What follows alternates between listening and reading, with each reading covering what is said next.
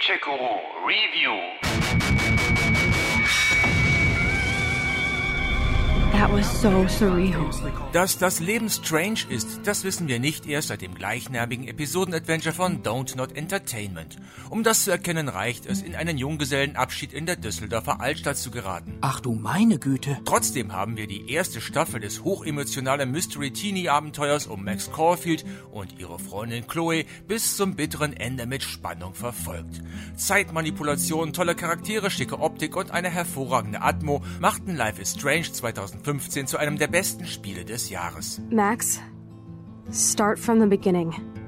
Tell me everything. Im September 2018 startete nun der zweite Teil, der jetzt gut 15 Monate später nach fünf Folgen zu einem Ende gekommen ist, mit neuen Darstellern, mit neuer Story, aber auch mit bewährten Inhaltsstoffen. Kann Life is Strange 2 die Erwartungen erfüllen oder gar übertreffen, oder ist es nur noch ein aufgewärmtes, abgenutztes Konzept? No fucking way will I watch that. My mind is twisted enough. Wie gesagt, Max und Chloe sind Geschichte, auch das Küstenstädtchen Arcadia Bay taucht hier nur noch am Rande auf. Übrigens dann entweder zerstört oder intakt, je nachdem, welches Ende ihr in Teil 1 gewählt hattet. My life feels like like that town down there. Wiped out, destroyed, empty. Like I have nothing. An dieser Stelle eine Warnung. Ja, ich werde gleich hier und da hemmungslos spoilern, was den weiteren Handlungsverlauf angeht. Wer also ernsthaft vorhat, das Game selber noch zu spielen, der spult entweder vor bis zum Fazit oder hört sich das hier später an. Soll ja keiner sagen, ich hätte euch nicht gewarnt. Hab ich's nicht gesagt? Also Max und Chloe sind Geschichte, die neuen Hauptdarsteller sind der 16-jährige Sean Diaz und sein Bruder, der 9-jährige Daniel. Ja, wirklich Daniel Diaz. Der Name hat was von Donald Duck oder Mickey Mouse, ist aber auch egal.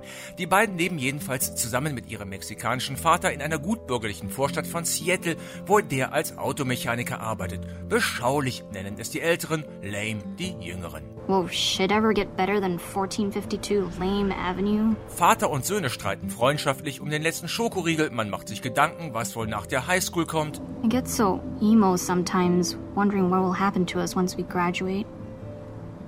Will you still be my BFF? und freut sich auf die Verlockungen einer Freitagabendparty. Aber wie das häufig so ist, macht das Leben von einer Minute zur anderen einen gekonnten U-Turn und plötzlich ist alles anders und nichts mehr so wie es war. Alles beginnt mit einem nichtssagenden Streit mit dem Nachbarsbully, ein typischer Trump-Fan, der etwas gegen Halbmexikaner hat. You wanna go? Oh yeah, motherfucker? Then go back to your own country. Whoa! Sean, you hit him! Es kommt zu Handgreiflichkeiten, jemand ruft die Cops, der Vater erscheint auf der Bildfläche, ein Wort gibt das andere, der Kopf wird nervös und dann... Kids, officer, I'm sure they didn't do anything. don't move! We didn't Daniel, it's gonna be alright.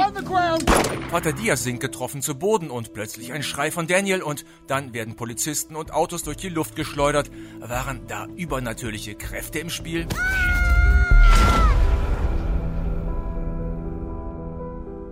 Als Sean wieder aufblickt, bietet sich ihm ein Bild der Verwüstung. Trümmerteile, Wracks, der Vater tot und ein lebloser Kopf im Vorgarten, während in der Ferne Sirenen schon das Eintreffen weiterer Ordnungshüter ankündigen, auf die man besser nicht wartet. Sean schnappt sich Daniel und macht sich aus dem Staub. Daniel,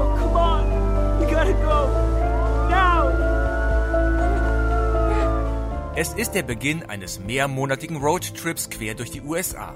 Von Seattle, das ja bekanntlich unterhalb der kanadischen Grenze liegt, immer weiter nach Süden Richtung Mexiko, wo man zu den Verwandten des Vaters will. Aber natürlich kommt alles ganz anders. Ponyhof und so. This is a, a real adventure, right? So, come on. Let's hit the trail. Seriously. Von jetzt an wechselt in jeder Folge mindestens einmal der Schauplatz. So machen die beiden Brüder in der zweiten Episode, die den Titel Rules trägt, also Regeln, erstmal in einer verlassenen Hütte mitten in den verschneiten Wäldern Station. These woods are so peaceful. So quiet. No planes, no highways. Just the river. Dort können sie aber nicht bleiben, die Lebensmittel werden knapp und Daniels Erkältung verschlechtert sich. Also reisen sie zu den Großeltern mütterlicherseits. Hier treffen sie auch auf Captain Spirit, den Helden aus dem Prolog. Did you see that? Um, see what? We just got here. Bei den Großeltern finden sie einen Brief ihrer Mutter, die die Familie vor Jahren verlassen hat. Anscheinend sorgt sie sich trotzdem um ihre Jungs. Das wirft Fragen auf. I've heard the news about Seattle. Please help my boys if they come to you. What? Why did they hide this from us? I don't know. Ihre Mutter, also die Großmutter der Jungs, will davon aber nichts mehr wissen. She's not my daughter anymore, or your mother. She burned all those bridges. Nach einer neuerlichen Flucht, die Polizei ist ihnen auf den Fersen, landen die beiden im dritten Teil namens Wasteland zusammen mit einer Aussteigerkommune auf einer Cannabisplantage, wo Sean für ihren Lebensunterhalt arbeitet. Der Ton ist rau, am Ende eskaliert es auch hier. On your knees. Hands on your head. Shit, don't do this. Don't. Come on, sir. We. We could talk. I'm serious. On your knees. Now! Die beiden werden getrennt. Sean landet im vierten Teil mit dem Titel Faith, also Glaube, erst einmal im Krankenhaus, Daniel bei einer Sekte, wo er wegen seiner Psy-Kräfte, auf die wir gleich noch kommen, als Engel gefeiert wird. The Lord sent me the ultimate gift. An angel. A child graced with the power of God. The miracle we have all been praying for. Im fünften Teil dann endlich das große Finale, in der auch, Achtung, Spoiler, alle weghören, fertig, dann geht's weiter, in der auch die Mutter von Sean und Daniel eine Rolle spielt. Das Ende wird aber trotz der ganzen Spoilerei bis hierhin jetzt nicht verraten. Schon deshalb nicht, weil es sieben verschiedene davon gibt. Es liegt an euch, an euren Entscheidungen, wie die Sache ausgeht. Sean? Karen? Where were you? Fair enough. So let's talk, because we do have to get your brother out of a cult. I'm listening. Der ständige Wechsel der Schauplätze ist natürlich erstmal eine feine Sache, so kommt Abwechslung ins Spiel. Weniger schön daran ist, dass dadurch auch die Personen dauernd wechseln, so bleibt nie Zeit, eine mal näher kennenzulernen. Bis auf ganz wenige Ausnahmen spielen die immer nur in einer Episode eine Rolle. Damn, Sean. We really need to do something about your hair. What? What? What's wrong with my hair? Are you kidding me? It's hiding your pretty face. So können uns dann nur die beiden Hauptdarsteller ans Herz wachsen. Vor allem Sean, der in einem ständigen Zwiespalt zwischen Beschützer und Erzieher für seinen kleinen Bruder einerseits und seinen eigenen Bedürfnissen als Jugendlicher andererseits steht. Letztere werden vom Spiel sehr behutsam und feinfühlig dargestellt. So, do you want to kiss me?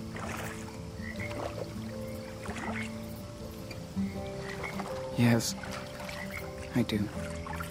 If that's cool. Yes, it is. See? Daniel reagiert empfindlich, wenn er das Gefühl hat, nicht mehr die ungeteilte Aufmerksamkeit seines Bruders zu bekommen oder wenn er sich hintergangen fühlt. Oh my god! Daniel! What's happening? Daniel, calm down!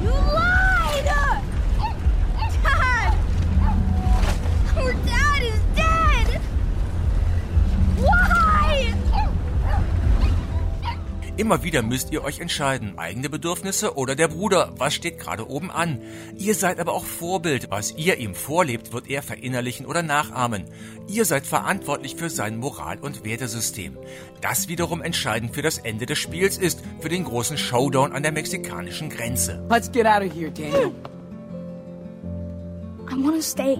So geht es in Life is Strange 2 dann auch weniger um die telekinetischen Superkräfte von Daniel, der mit der Kraft seiner Gedanken Objekte bewegen und fortschleudern kann und die geweckt wurden, als sein Vater erschossen wurde. Daniel, what? What happened? What? What did you do? I don't know. I don't know what happened. It's okay. You're safe now. Zwar sorgen diese Kräfte hin und wieder für ein Ausrufezeichen in der Story, auch liegt es an euch und euren Entscheidungen, wie und gegen wen er die einsetzt, doch ist der Fokus des Games klar auf der Beziehung zwischen den beiden Brüdern und auf der Coming-of-Age-Geschichte des Älteren. That sounds wicked. You have no idea. It's free so fucking fun. Leider sind diese Ausrufezeichen aber auch dringend notwendig, da Life is Strange 2 auch immer wieder von längeren Durchhängern geplagt wird, bei denen einfach nichts passiert. Außer, dass ihr die Location abklickt und belanglose Infos sammelt. Da war der Vorgänger noch von einem ganz anderen Kaliber, der hatte mehr Power, der fesselte einfach mehr. I had this incredibly bizarro experience in Mr. Jefferson's class today. I mean, life-changing. Hinzu kommt, dass viele Figuren zu platt gezeichnet sind. Die Bösen sind klar erkennbar böse, die Guten von Anfang an gut. Da fehlen die Zwischentöne.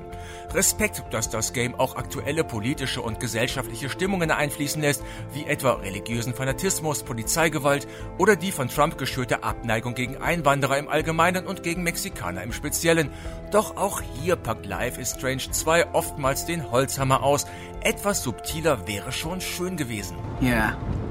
My dad said there are more Bigfoots out here than Mexicans. No doubt.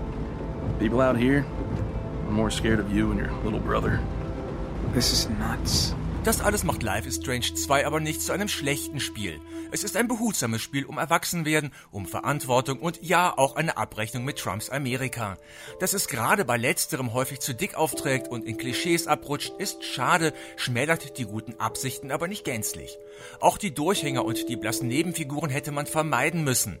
So ist es am Ende kein sehr gutes, aber ein interessantes Game, das sein Potenzial nicht ausschöpft, aber es trotzdem verdient, gespielt zu werden. If I could go back in time, I would. We'd be in our living room in Seattle. Dad would get us pizza and snacks, then pick the movie because we would always fight about it. And he always picked your movie. Gamecheck Guru